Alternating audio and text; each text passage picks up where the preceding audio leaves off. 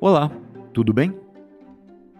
O termo continitas tem uma ampla utilização na literatura latina, com o sentido de se referir a uma composição elegante e agradável, sobretudo no domínio fonético, bem como toda espécie de objeto, de corpo, de olhar e de discurso que seja harmonioso.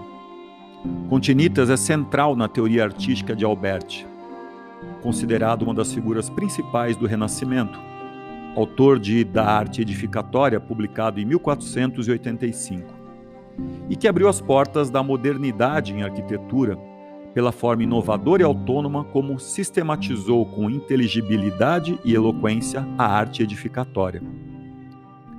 Continitas em diversas línguas foi traduzida como compostura ou elegância, harmonia palavra é um dos termos mais expressivos utilizados por Albert na medida em que sugere que todas as partes do edifício se harmonizem entre si para constituírem uma totalidade, um corpo.